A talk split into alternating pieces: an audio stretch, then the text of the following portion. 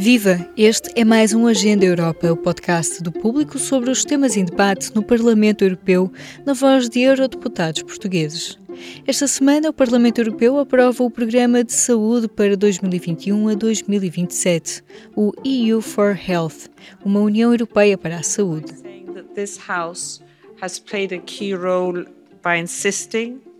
On um, reinforcing the EU for Health budget significantly. Neste episódio, conversamos com Sara Cerdas, eurodeputada eleita pelo Partido Socialista. Faz parte da Comissão do Ambiente, da Saúde Pública e da Segurança Alimentar e é vice-presidente da Comissão Especial sobre a Luta contra o Cancro no Parlamento Europeu. O background como médica de saúde pública levou-a a ser escolhida como relatora sombra do grupo dos socialistas e democratas para o programa EU for Health.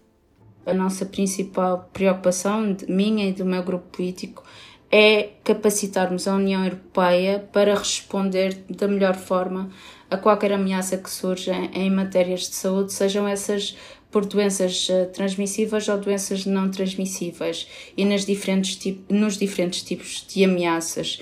E depois era aquilo que já falamos, tornar os 27 sistemas de saúde mais resilientes porque só tornando os 27 mais resilientes é que iremos garantir uma boa cooperação nos 27.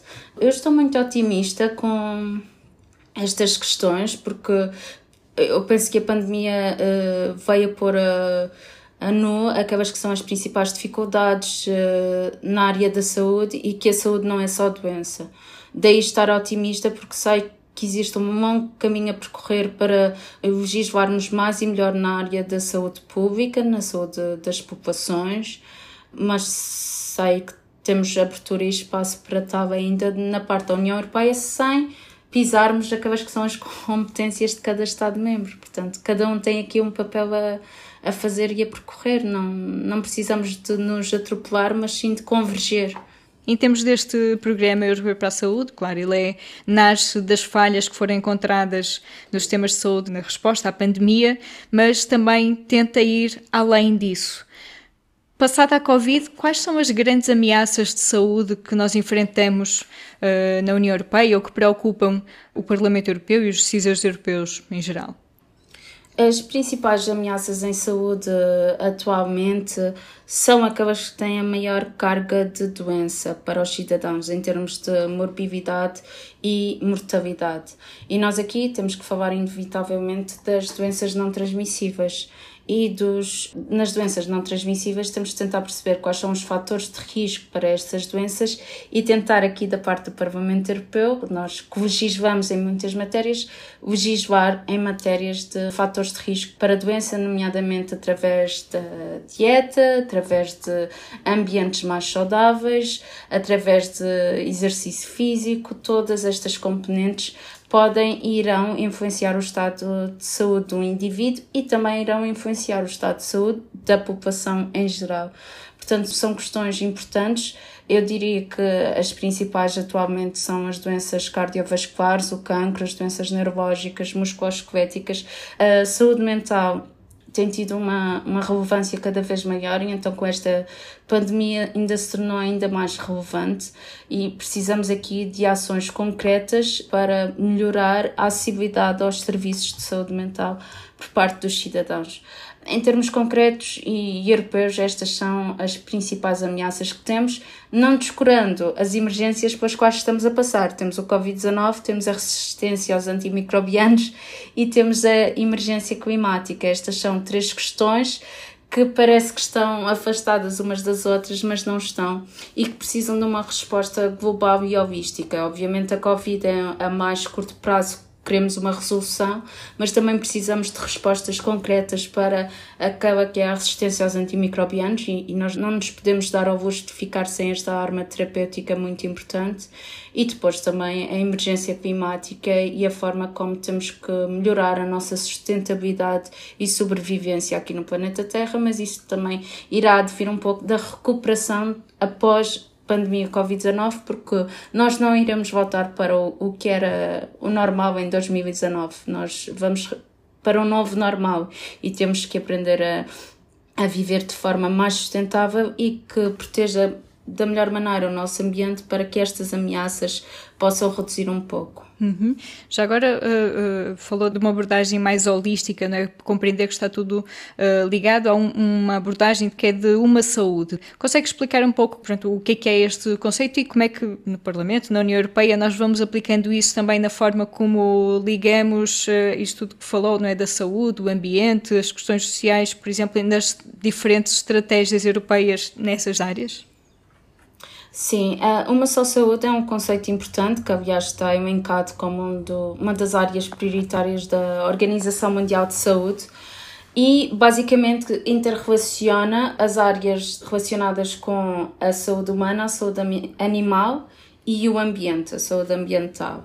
E aqui são áreas importantes, nomeadamente na segurança alimentar, no controle de zoonoses, no combate à resistência aos antimicrobianos, como eu falei, e aqui nós precisamos do esforço coordenado da sociedade, de múltiplas áreas e múltiplos setores para dar resposta e para fazer valer este conceito de uma só saúde. A abordagem de uma só saúde vai muito mais além da saúde humana, vai muito mais além da saúde ambiental, vai muito mais além da saúde animal. E é esta interação entre esta tríade que faz uh, funcionar e para a qual já muitos uh, Estados-membros têm trabalhado para ter este conceito e, aliás, tenho a destacar que a presidência portuguesa, agora no Conselho, tem muito vinculado este conceito nas suas abordagens de saúde e, aliás, nas diferentes audições que já teve no, no Parlamento Europeu.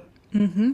Pegando um pouco nessa questão do, da influência que a União Europeia pode ter depois nos Estados-membros, a saúde é uma área de competência dos Estados-membros, não é? Não é de, de competência partilhada, mas estas áreas de que falou, a saúde pública, a questão de, da segurança alimentar, são áreas de competência partilhada. Como é que se equilibra, digamos, até pensando agora neste programa de saúde, digamos, eh, seria uma forma também quase de infiltrar estes princípios na forma como os Estados-membros vão gerindo os seus sistemas de, de saúde? Como é que isto, que impacto é que isto pode ter depois na prática, na forma como cada país depois vai gerindo?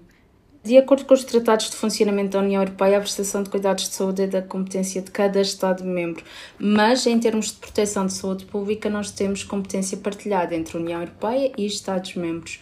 E é aqui que advém este programa You for Health, que pretende dar resposta àquelas que são as principais ameaças para a saúde pública na União Europeia. E este programa tem objetivos gerais muito específicos, nomeadamente em melhorar a saúde em toda a União ou seja, vai para além da prestação de cuidados de saúde, vai para além da doença e tenta olhar para a saúde pública e de que forma, através de ações concretas, pode melhorar a saúde das populações. Portanto, aqui um grande, uma grande incidência na promoção da saúde, na prevenção da doença e em prolongar a vida ou os anos de vida com qualidade, que aliás é um dos indicadores de saúde. Depois também temos aqui neste programa como outro objetivo é a proteção da Saúde da União de ameaças transfronteiriças, aqui já ligado a doenças uh, transmissíveis, depois uh, a melhorar a disponibilidade e o acesso a medicamentos e produtos farmacêuticos,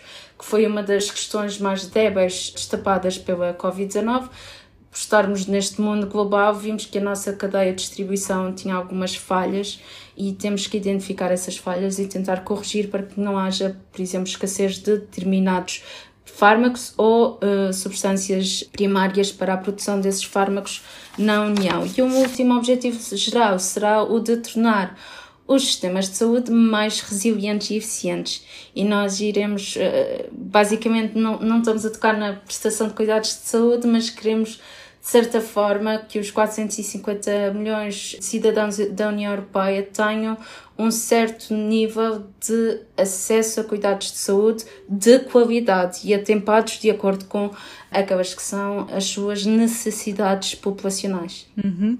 Nós sabemos que o acesso não só aos cuidados de saúde, mas até a estilos de vida saudáveis também são condicionados por determinados fatores, eh, desde o género até mais claramente as condicionantes sociais também. Por acaso são todos esses, chamam-se determinantes sociais de saúde, que são as condições em que nós nascemos, vivemos e trabalhamos que condicionam direta e indiretamente o nosso estado de saúde. E temos as condições individuais do indivíduo, ou seja, o nosso género, as nossas condições genéticas e biológicas e depois todas as condições que advêm da nossa família, o núcleo familiar e da nossa sociedade. Uhum. E podia falar, um, um, se calhar, um pouco assim para concluir também sobre, uh, digamos, formas concretas como nós vemos este impacto né, destas determinantes de saúde na, na, vida das pessoas, por exemplo, situações em que se, que se vê esta influência e depois também o impacto, por exemplo, na saúde. Há grupos que estão mais vulneráveis a determinadas doenças, determinadas uh, questões desse género?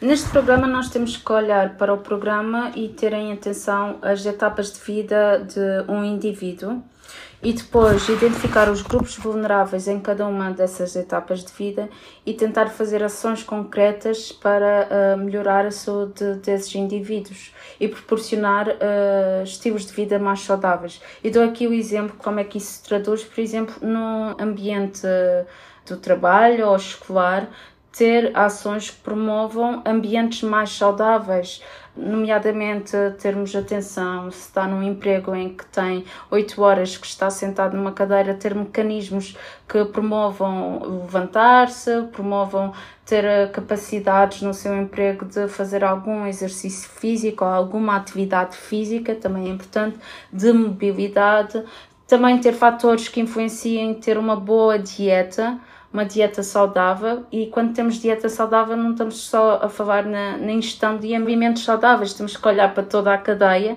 e também garantir que todos temos acesso a alimentos uh, seguros e saudáveis. E isto também é um dos pontos muito importantes deste programa, que é a educação para a saúde capacitar os cidadãos para tomar as decisões mais saudáveis para si próprios, ou seja, o empoderamento dos cidadãos. E nós, em termos de dieta e de alimentação, temos que fazer um trabalho muito mais concertado, no sentido de garantir que existe uma boa explicação de quais são os alimentos mais e menos saudáveis e também de torná-los acessíveis. Dando um exemplo muito, muito normal é-nos mais barato ter eh, acesso a alimentos processados com gorduras trans do que ter acesso a ambientes uh, mais saudáveis e naturais. E isto é algo que irá expor aquilo que já falou de desigualdades iniquidades, ou seja, desigualdade com a componente moral em saúde. Irá favorecer determinados grupos em função de outros considerando o seu estatuto uh, socioeconómico. E são estas questões que nós temos que pensar a nível macro, pensar eh, global e agir local.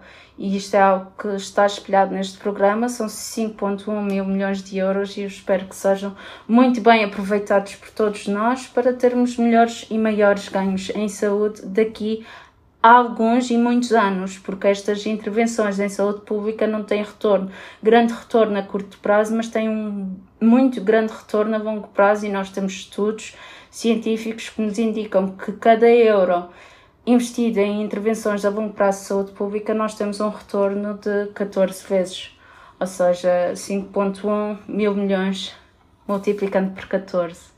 É um valor interessante. É este o voto de Sara Cerdas, eurodeputada do Partido Socialista. Voltamos já a seguir ao intervalo. Viva! Este é o P24. Olá, este é o Poder Público. Sobre Carris. Este é o Vitamina P. Vamos lá? Já segue os podcasts do Público? Subscreva no iTunes, Spotify ou na sua aplicação para podcasts.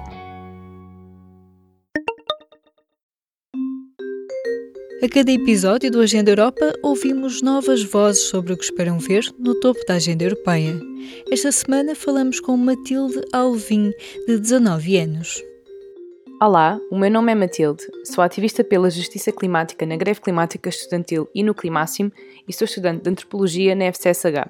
O que tem de estar no topo da agenda europeia é, sem dúvida, a justiça climática – em primeiro lugar, é preciso o corte das emissões de gases com efeito de estufa. A nível global, nós precisamos de cortar 50% das emissões até 2030. Em outubro de 2020, o Parlamento Europeu aprovou um plano para cortar 60% das emissões até 2030. A contrapartida é que esta meta se refere aos níveis de 1990, o que significa, na prática, um corte bastante cosmético. É, portanto, necessário ter o corte de emissões entre 70% a 90% até 2030 em relação aos níveis mais recentes de emissões que estão disponíveis.